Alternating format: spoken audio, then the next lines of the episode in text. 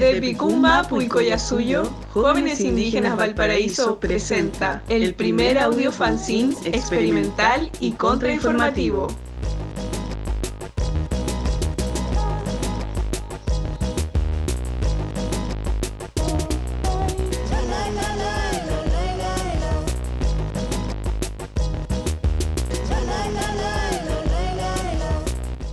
Ori, ori, ori. ¿Ori qué?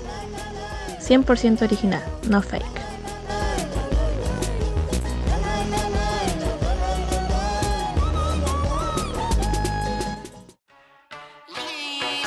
Este podcast es creado de forma autogestionada por voces de jóvenes indígenas que resisten en la ciudad. El uso de este material queda liberado siempre y cuando se señale nuestra autoría. Para seguir compartiendo y conspirando, sigámonos en las redes sociales Jóvenes Indígenas Valparaíso.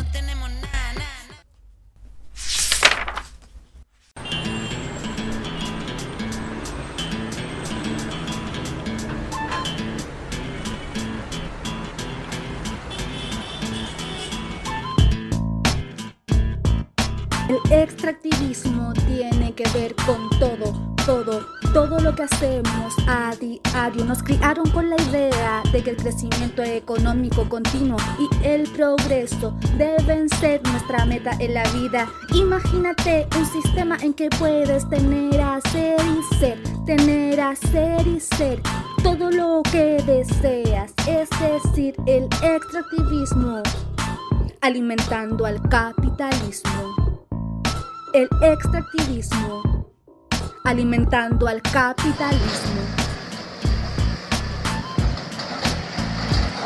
Este paradigma se inicia en la colonia con la brutal explotación de la fuerza de trabajo de esclavos en África, animales forzados y pueblos indígenas de Yala. Todo esto solo para satisfacer sus metrópolis europeas.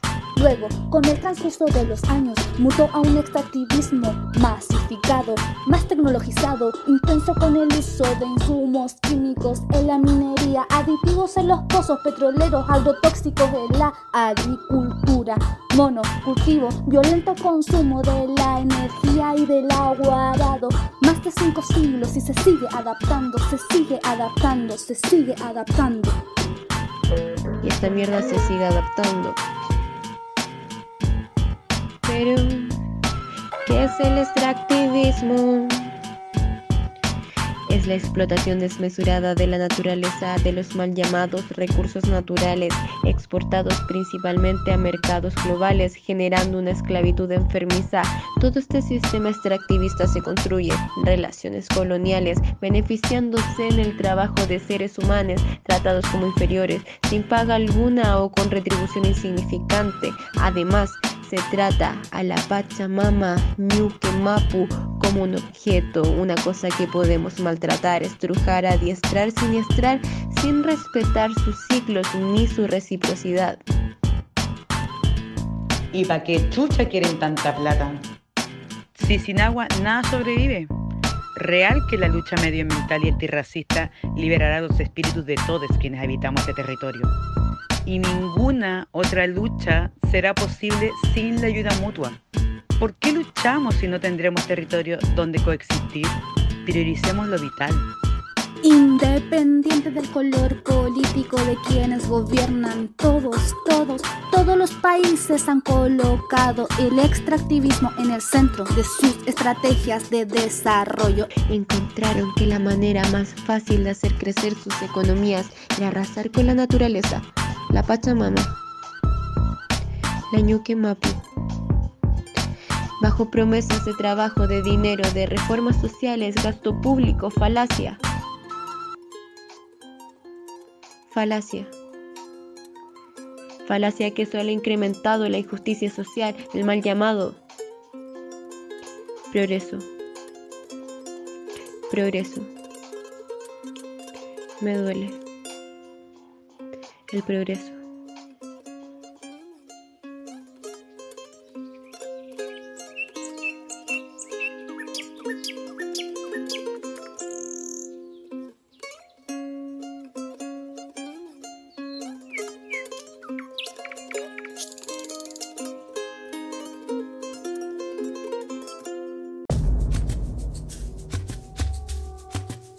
¿Cómo llega a instalarse el extractivismo en nuestros territorios?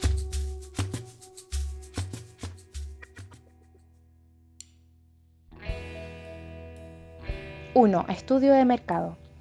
¿Qué necesitan los mercados globales? ¿Qué recursos tenemos para ofrecer? ¿Quiénes son los potenciales clientes? La llamada oferta y demanda. 2. Evaluación. Estudio geológico, geográfico, hídrico, flora y fauna toda la información sobre recursos naturales a explotar en un territorio para decisiones estrictamente económicas. ¿Cuánto capital se necesitará invertir y de cuánta será la ganancia?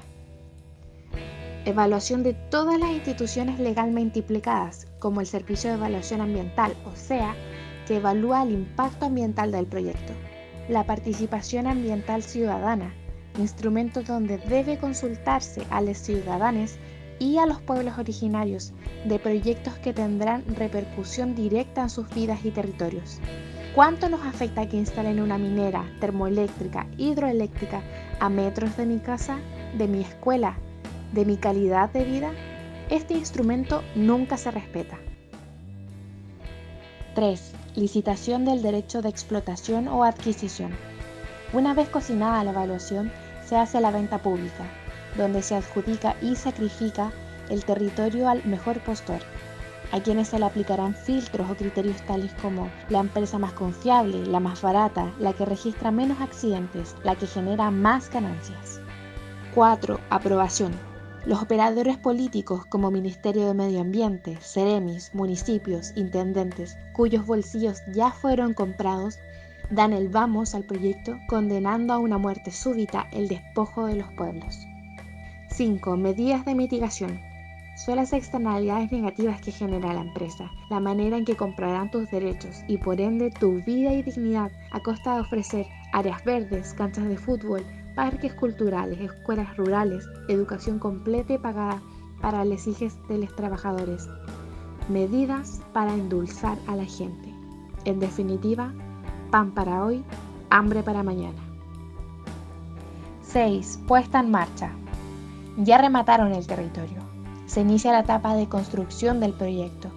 Empiezan a montarse las faenas, se empobrece y precariza la vida, crónicas de una muerte anunciada. La acumulación y el crecimiento económico infinito no es posible. El extractivismo es una amputación ecológica. Nada queda ahí. Es una destrucción total.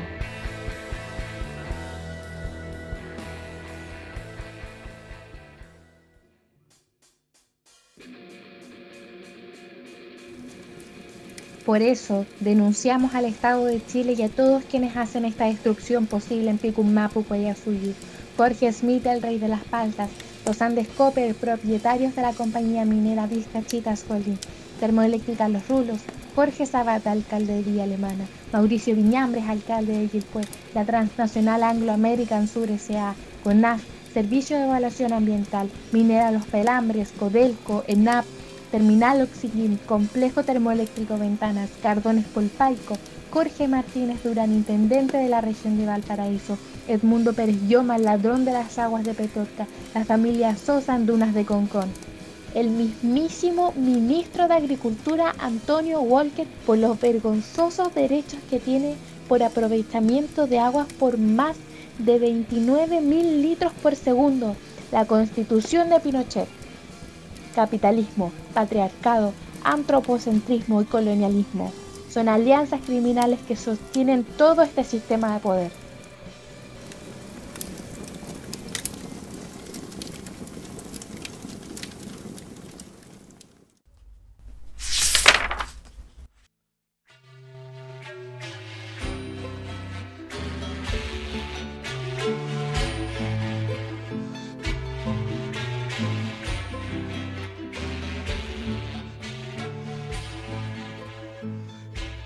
Puesto a pensar en lo sagrado de las cosas? En lo sagrado del agua, de las plantas nativas, de la tierra, de las semillas, de los frutos.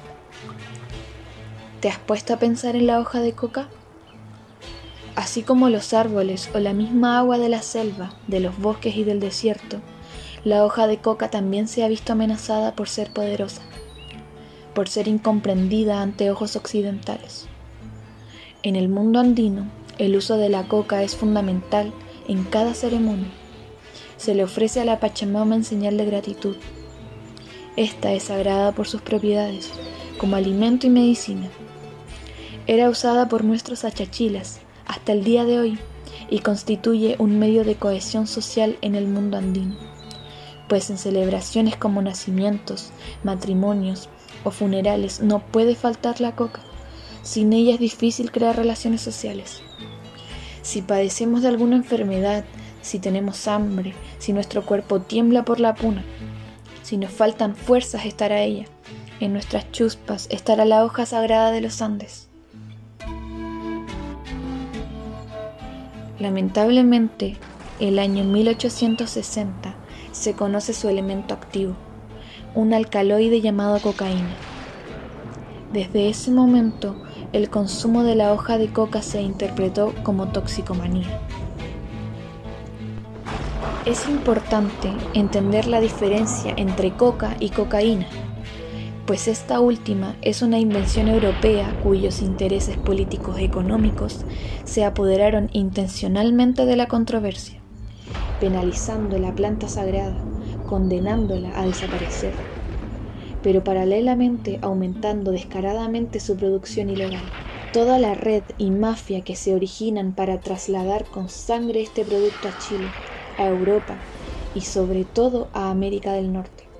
Dejan al descubierto un sistema corroído por el extractivismo agrícola. Así como los bosques y el agua, la coca también ha sido usurpada y debemos ser conscientes del daño que provocan los estados contaminando nuestras tierras y nuestros cuerpos. Debemos ser conscientes de que al igual que proteger territorios indígenas, usar nuestras vestimentas, hablar nuestras lenguas, cantar nuestra música y hacer nuestras ceremonias. Mascar coca también es un acto de respeto hacia ella, un acto de resistencia.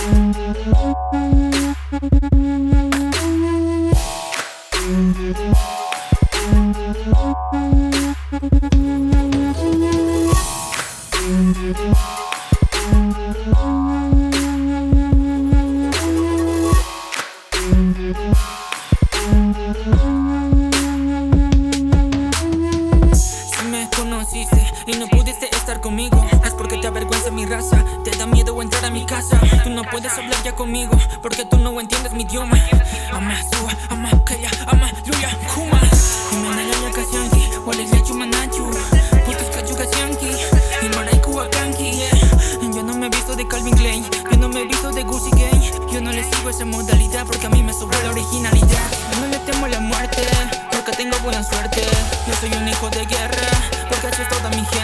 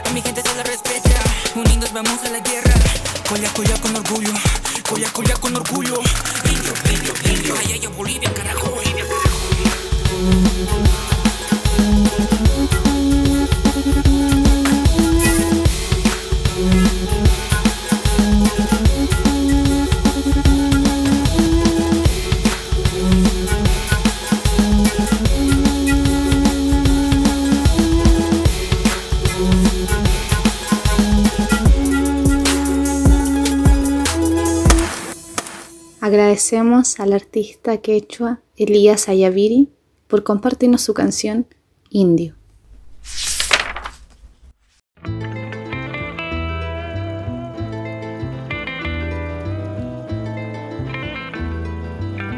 El bosque esclerófilo se seca.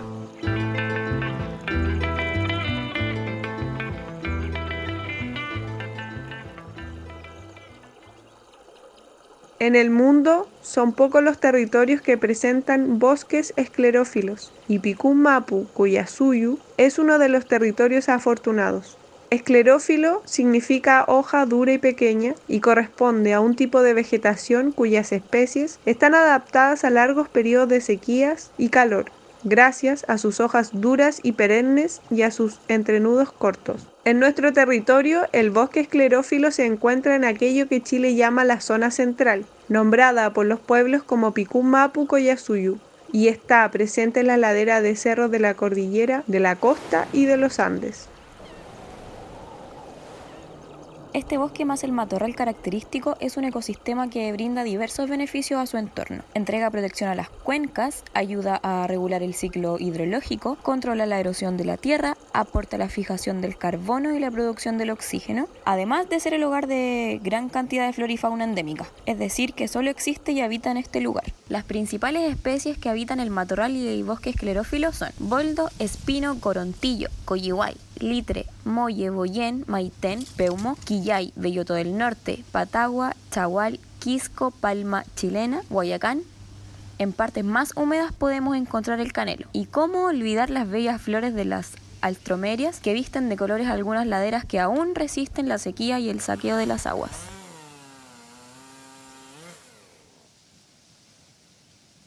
Para nuestros pueblos, estas especies han sido utilizadas para la medicina para nuestras ceremonias y además son consideradas como seres espirituales y vivos que son parte fundamental del equilibrio de la Pachamama, Ñuque Mapu.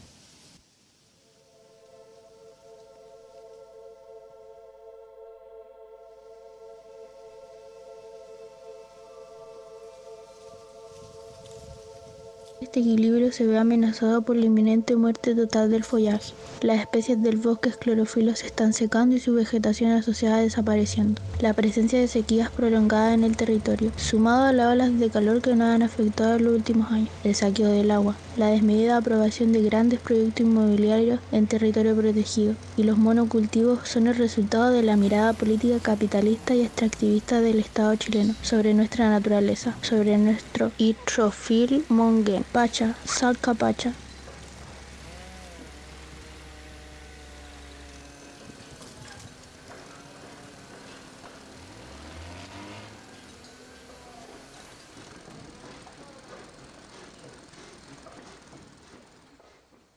¿Qué pasa si el bosque esclerófilo desaparece? ¿Qué pasa si el bosque esclerófilo desaparece? ¿Qué, pasa si el bosque esclerófilo desaparece?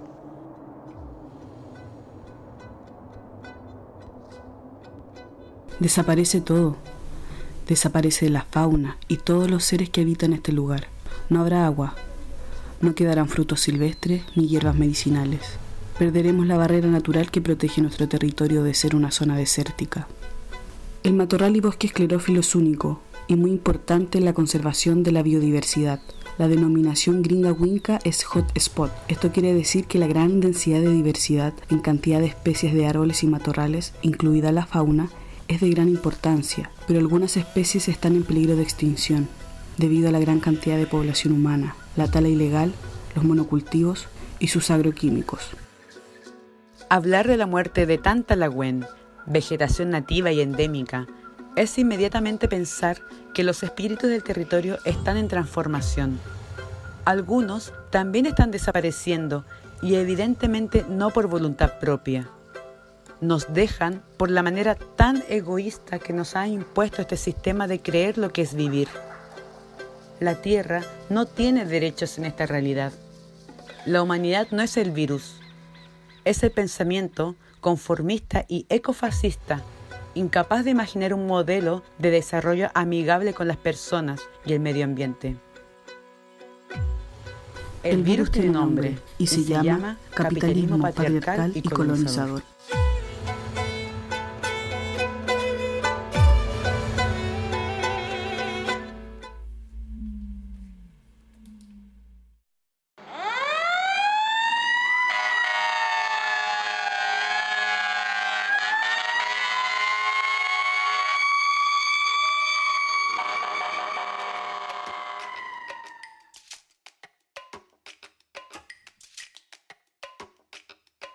Este virus se propaga devastando los territorios de elemental riqueza natural, como los bosques esclerófilos.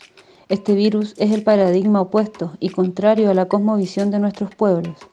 Nos duele y da impotencia ser testigos del desastre causado por la acción humana, que ha evidenciado intencionalidad en incendios forestales, que cada vez son más recurrentes. Por ejemplo, esta semana, desde el lunes, comenzó incendiándose el cordón de cerros entre Coyihuay y Yiu más de mil hectáreas de la declarada reserva de la biósfera La Campana Peñuelas ardieron sin control, así como después el sector de Cuesta Balmaceda y Camino La Pólvora, sector que en poco tiempo ha sido foco de varios incendios forestales.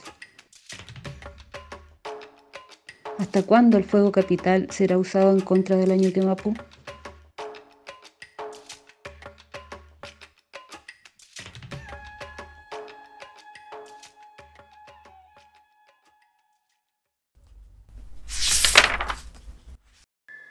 Pasa con la lengua dieguita? En el ser dieguita, la carencia de una lengua viva es un conflicto que no merma nuestra identidad, pero que sí afecta en la reconstrucción de nuestra cultura completa, rica y original. La lengua cacana ha sido desde mucho tiempo referida como la lengua del dieguita, pero eso se ha puesto en duda, principalmente en las últimas décadas, ya que realmente no tenemos conocimiento de hablantes actuales del cacán ni se conoce un sistema articulado que lo constituya como lengua. El pueblo dieguita fue brutalmente colonizado y por tanto nuestra lengua fue transformada, primero en la quechua y luego en español. Se deduce que por el proceso de quechuanización de los dieguitas la lengua cacana se fue abandonando hasta extinguirse por completo a finales del siglo XVII, resistiendo solo algunos vestigios léxicos, principalmente nombres de personas, nuestros apellidos y los nombres de algunos de nuestros territorios. ¿Por qué es importante conocer el quechua? Porque la lengua quechua nos resignifica y nos une como pueblos distintos, pero con un lenguaje originario común. Aprendamos a hablar quechua. Luna se dice Illa Quilla. Sol se dice Huanchoy Inti. Lluvia se dice Chaya Chirapa. Río se dice Garú Mayú. Montaña se dice Cacá Urku. Fuego se dice Nina Nina Larray. Aprendamos a hablar quechua. En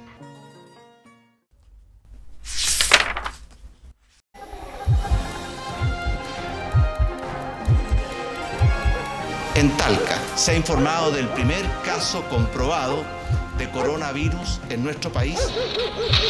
Erradicar cualquier tipo de violencia en nuestro país. Violencia contra la mujer, violencia por pensar distinto, violencia por hacer de algún tipo de etnia distinto. de etnia distinto.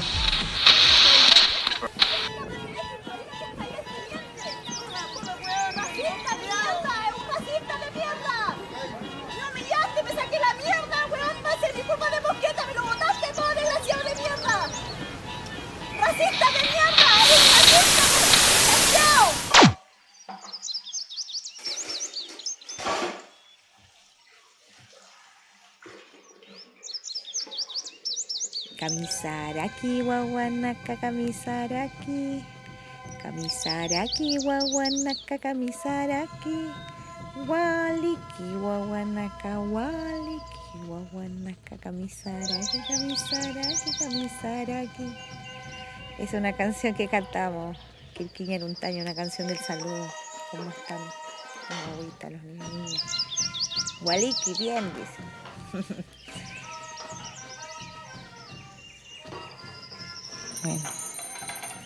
Na kamisaraki hilatanaka kuyakanaka. Nayaxu tija Rita Loisa, Camisa Bueno, hoy día vamos a hacer la receta de sajta de pollo, receta y mara, receta de la Paz, Bolivia, del altiplano. Bueno, para esta receta vamos a partir diciendo que es para seis personas aproximadamente, ¿ya?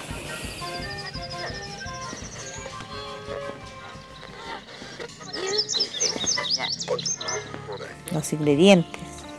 Un pollo grande, entero. Media taza de arvejas peladas. Tres cebollas picadas. Yo creo que grandecitas mejor ya, porque como es un pollo grande igual lleva su cebollita. Un diente de ajo picado. Ahí depende, porque yo sé, le pondría unos tres. Media taza de ají amarillo molido. Aquí podemos buscar esas cibaritas que venden, saben vender en las tiendas de colombiano o de Perú. Son unos sobrecitos así de unas cremas de ají. Entonces ahí uno busca de ají amarillo molido. O también saber moler, las vainitas también se compran y haces moler en una licuadora con agua. O para más tierno y más sabor y un toque que les puedo dar es hacerlas eh, hornear primero el ají amarillo y el ajo y después molerlo. Entonces vamos a agregar 10 papas, no tan grandes. Bueno, vamos a ocupar medio kilo de tunta remojada. Bueno, si no, tunta chuño también puede ser, pero el plato es con tunta, que es como chuño blanco. Y aquí para hacer la zarcita, bueno, aparte de los condimentos que es comino y sal, pimienta también, para hacer la zarcita, que es lo que va encima, y es el toque que tiene aquí los platos. Cebollita, digamos unas dos cebollas picadas en juliana, fino, un tomate en cuadraditos chicos, y como no hay quirquiña, porque allá saben usar quirquiña, que es una hierbita aromática. Aquí no se da, yo he tratado de plantar y todo, no se da aquí. Perejil puede ser un poquito. La preparación, ¿ya? El ají molido puede ser en lo comprado, listo o hecho también. Eh, entonces cuando esté el molidito de eso, con la cebolla, vamos a poner en un sartén aceite, un poco, y freír la cebolla con el ajo. Cuando esté transparente, digamos, la cebollita, y le pongamos los condimentos, vamos a agregar las arvejas a la olla o a un wok. Vamos a agregar el ají amarillo molido, ¿no ves? Y el pollo desprezado. Y después agüita hirviendo también vamos a echar. ¿Cuánto será? Primero una taza y que se vaya cociendo. No tiene que quedar eh, muy líquido, es espesito. Y hasta que quede blandito. Eso es por un lado. Eso se va a estar cocinando y aparte se cocina con... Ah, pero no les dije tampoco. El chuño o la tunta se deja remojando toda la noche. Agua helada nomás. Remojando toda la noche mejor para que esté blando porque si no cuesta cocer. Al menos que sea no haya presión. Aparte, eh, entonces cocinamos la tunta con poca agua y sal en una ollita. Mejor si está cortada fina, eh, cortada en trozos pequeños. Más rápido se va a hacer. Ya. Y, las papitas cocidas también. Las papitas también hay que echarlas a cocer. Si son medianitas chicas, pueden ser enteritas. Eh, ¿Qué más? Bueno, ahora la salsa. Como le dije, la salsa que se le llama es dos cebollas julianas cortadas finas. Un tomate en cuadradito. Ahí usted ve si pela o no pela el tomate. Y echarle perejilcito. Sazonar con aceite y sal. Eso se deja en un potecito aparte. Ya, entonces eso para la presentación está todo cocido. Entonces, en un plato ponemos el pollito con toda esa salsita que se hace condimentada y con arvejita, cebollita, y a un costado la tunta y a un costadito la papa. Y luego esa cebollita en juliana, esa salsita que les dije yo con tomatito, va encima. Y ese es el plato aymara, sajta de pollo. O también podríamos decir chiu chiu aicha sajta. Chiu chiu es pollo, pues. y aicha es carne. ya hemos terminado la preparación y espero que lo puedan hacer sus casitas porque muy riquito. Y Jiki sin cama. Hasta pronto. Voy callar.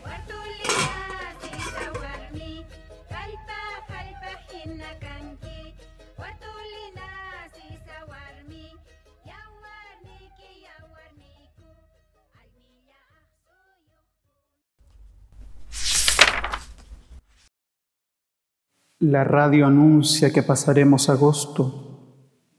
Miro por las ventanas de la micro y me pregunto cuántos agostos más. Y cuando las rancheras nos invitan a saltar y las chimeneas de Chagres nos sugieren escapar, la señora Rosaura anuncia poder ver el futuro.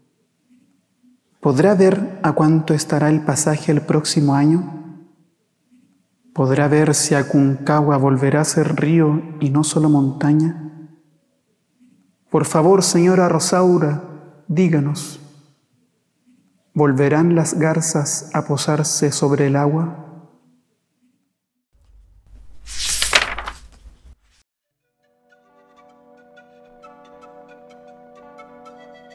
Putaendo es una ciudad y comuna perteneciente a la provincia de San Felipe de Aconcagua, en la región de Valparaíso, Chile. Debido a su composición geográfica, es una zona de transición climática entre el clima árido del desierto de Atacama y el clima mediterráneo de Chile central. Estas características geográficas y climáticas le dan una particularidad sobre todo a la flora endémica y a la biodiversidad del lugar. En plena crisis por COVID-19 y con una grave escasez hídrica en la zona, el Servicio de Evaluación Ambiental Bajo el gobierno de Sebastián Piñera, aprobó por unanimidad el pasado 20 de abril del año 2020 la declaración de impacto ambiental del proyecto Sondajes Mineros de Prefactibilidad Las Tejas, de la compañía minera Vizcachitas Holding, filial canadiense de los Andes Cooper, que busca obtener información para confeccionar el modelo geológico de un posible yacimiento de cobre y molibdeno.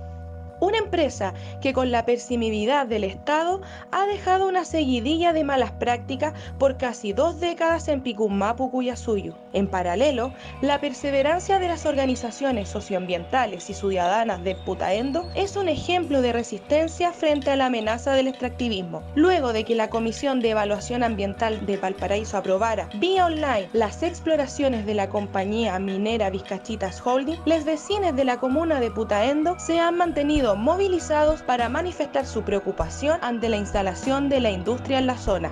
En la última manifestación bajo la argumentación de la pandemia fueron multados y dispersados por personal policial y militar.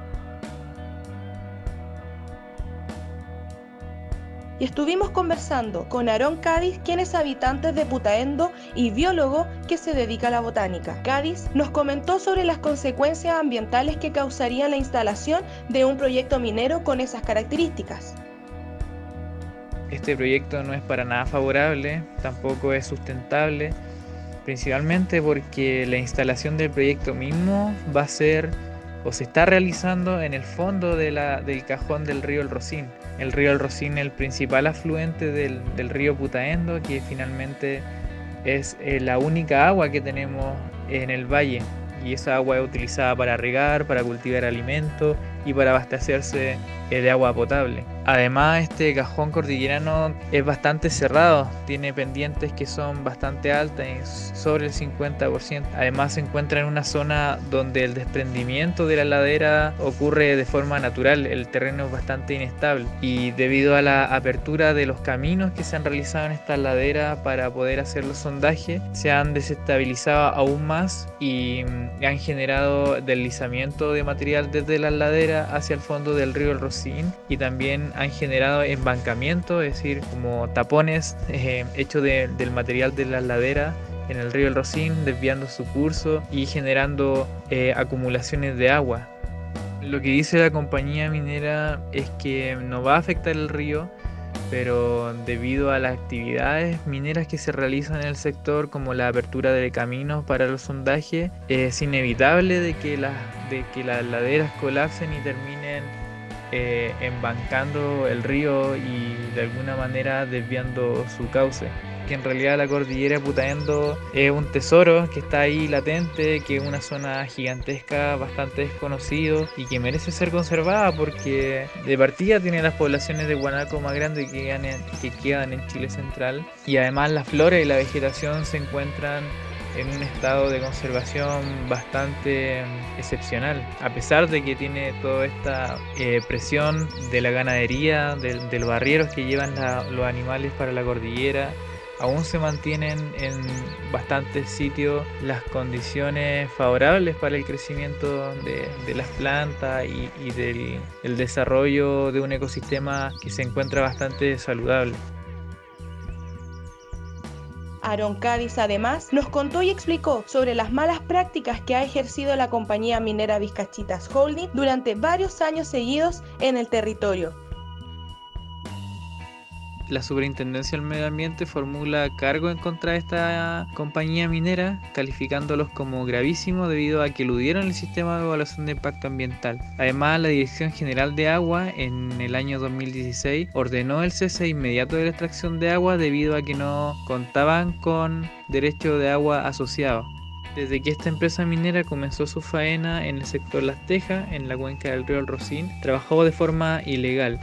Se constató el año 2007 cuando ya llevaban cerca de, tres décadas trabajando en el área, que esta empresa había habilitado 82 plataformas de sondaje para realizar faenas de prospección minera sin tener la resolución de calificación ambiental, por lo tanto eludieron el sistema de evaluación de impacto ambiental, teniendo como resultado la intervención de una superficie de cerca de 7 hectáreas en sectores con vegetación nativa, con presencia de flora endémica y además que es hábitat de especies de fauna silvestre en categoría de conservación. Cerca de 22 especies de animales se encuentran en categoría de conservación justamente en el sector Las Tejas, que fue el área intervenida por la empresa minera Vizcachita Holding julio del año 2019 se solicitó un proceso de participación ciudadana que fue firmada por más de 2.000 personas habitantes del Valle de Putaendo, que sin embargo fue rechazado esta solicitud por el Servicio de Evaluación Ambiental debido a que este proyecto no generaba cargas ambientales para las comunidades.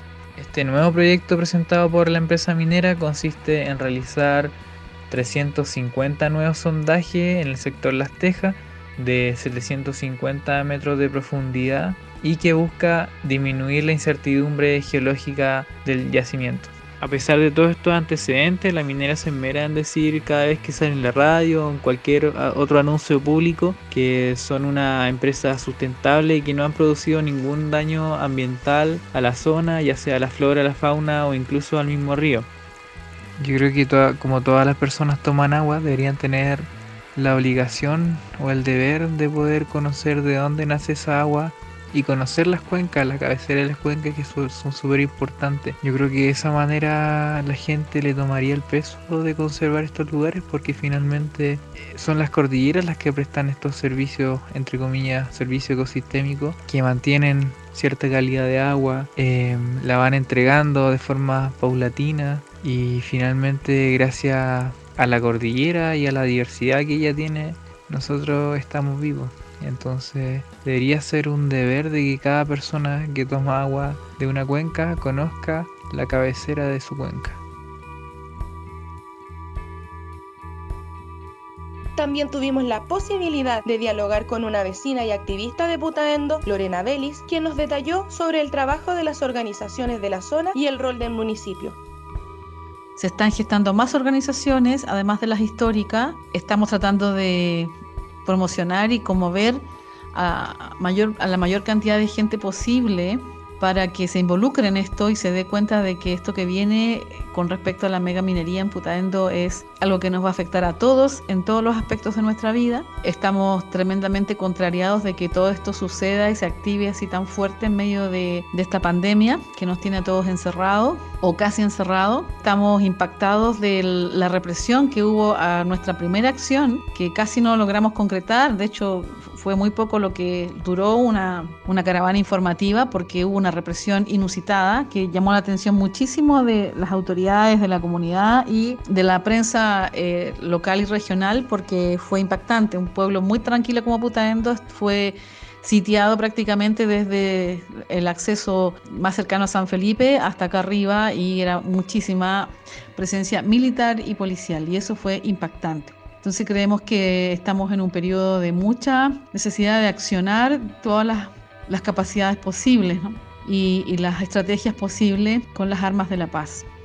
Y con respecto al rol de la municipalidad, la municipalidad ha tenido como un actuar comunicacional en que siempre se ha opuesto, pero en lo personal siento que no se han ejecutado con la rapidez que que quisiéramos las acciones ni con el liderazgo que quisiéramos, porque esta batalla se va, se maneja y se trabaja desde todos los puntos de vista y eh, el municipio ha sido más bien reaccionario, es decir, reacciona ante la presión comunitaria, pero no ha sido líder. Entonces, en ese contexto, eh, en lo personal y creo que como organizaciones, eh, sentimos que, que estamos, tenemos que estar ahí muy encima, muy presionando para que ese discurso de eh, defensa del territorio también se vuelva a accionar real. Más ahora en este momento en que se han activado los 350 sondajes y eso es gravísimo, ¿no? Gravísimo en este contexto de ser zona de emergencia por escasez hídrica, una mega sequía de tanto tiempo. Estamos realmente nos sentimos en peligro y las autoridades, por un lado, eh, están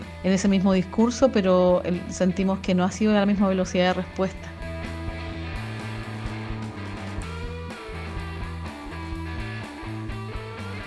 Por otro lado, una vecina y activista ambiental del territorio nos expresó su preocupación por la instalación de este tipo de proyectos. En general, el pueblo está organizado y el pueblo organizado se opone al proyecto minero. Hay mucho miedo y temor por la afectación del río y también por cómo cambiaría la forma de vida de nuestro pueblo. Y bueno, las más afectadas siempre en este tipo de proyectos mineros, la llegada de la minería a los pueblos o a cualquier región, van a ser las mujeres por su tranquilidad.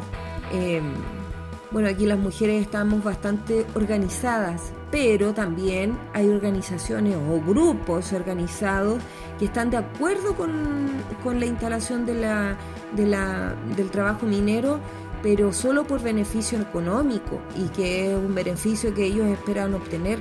Y estos son los yanaconas pues, del presente, como decía la canción en La maldición de Malinche. Escúchenla para que entiendan de lo que hablo.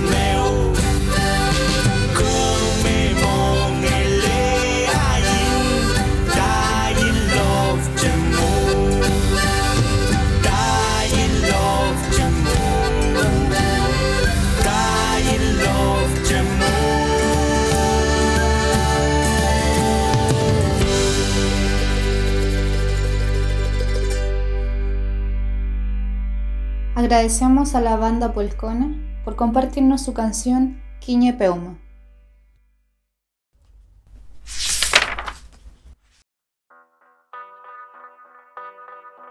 Carta de liberación del campesino, encontrada en la retoma del Fundo Rucalán, Carahue, en diciembre de 1970. Carta escrita por el amien Heriberto Ailío. Uno. No olvides nunca que tu mejor amigo es tu hermano de sufrimiento, aquel que no tiene tierra o tiene muy poca y no sabe cómo va a ser el día de mañana para él, su mujer y sus niños. 2. Prepárate con tus hermanos para invadir la tierra desocupada o usurpada, porque la tierra existe para ser cultivada. 3. No esperes mucho de la justicia, porque ella es de clase. Hay pocos jueces con los pobres y muchos con los ricos comiendo lo bueno y mejor. 4. Cuando tu hermano sea atacado por el latifundista o por la policía a su mando para desalojarlo de la tierra, ve en su socorro, aún con el riesgo de tu vida. 5. Mantén tu tralca detrás de la puerta siempre bien aceitado para que te defienda de la agresión del enemigo, que son los latifundistas, la burguesía y la policía a su servicio, y para que un día ajustes cuentas con todos aquellos que mataron de hambre a tus padres y a tus abuelos.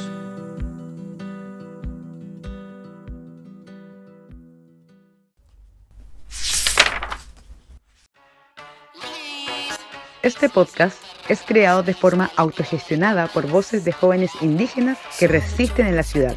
El uso de este material queda liberado siempre y cuando se señale nuestra autoría. Para seguir compartiendo y conspirando, sigámonos en las redes sociales Jóvenes Indígenas Valparaíso.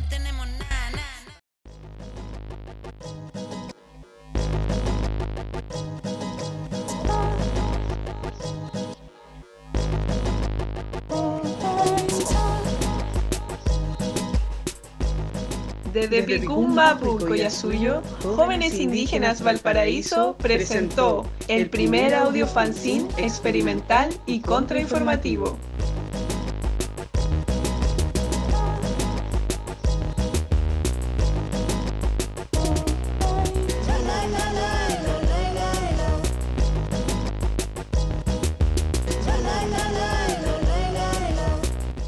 Ori, ori, ori. ¿Ori qué? 100% original, no fake.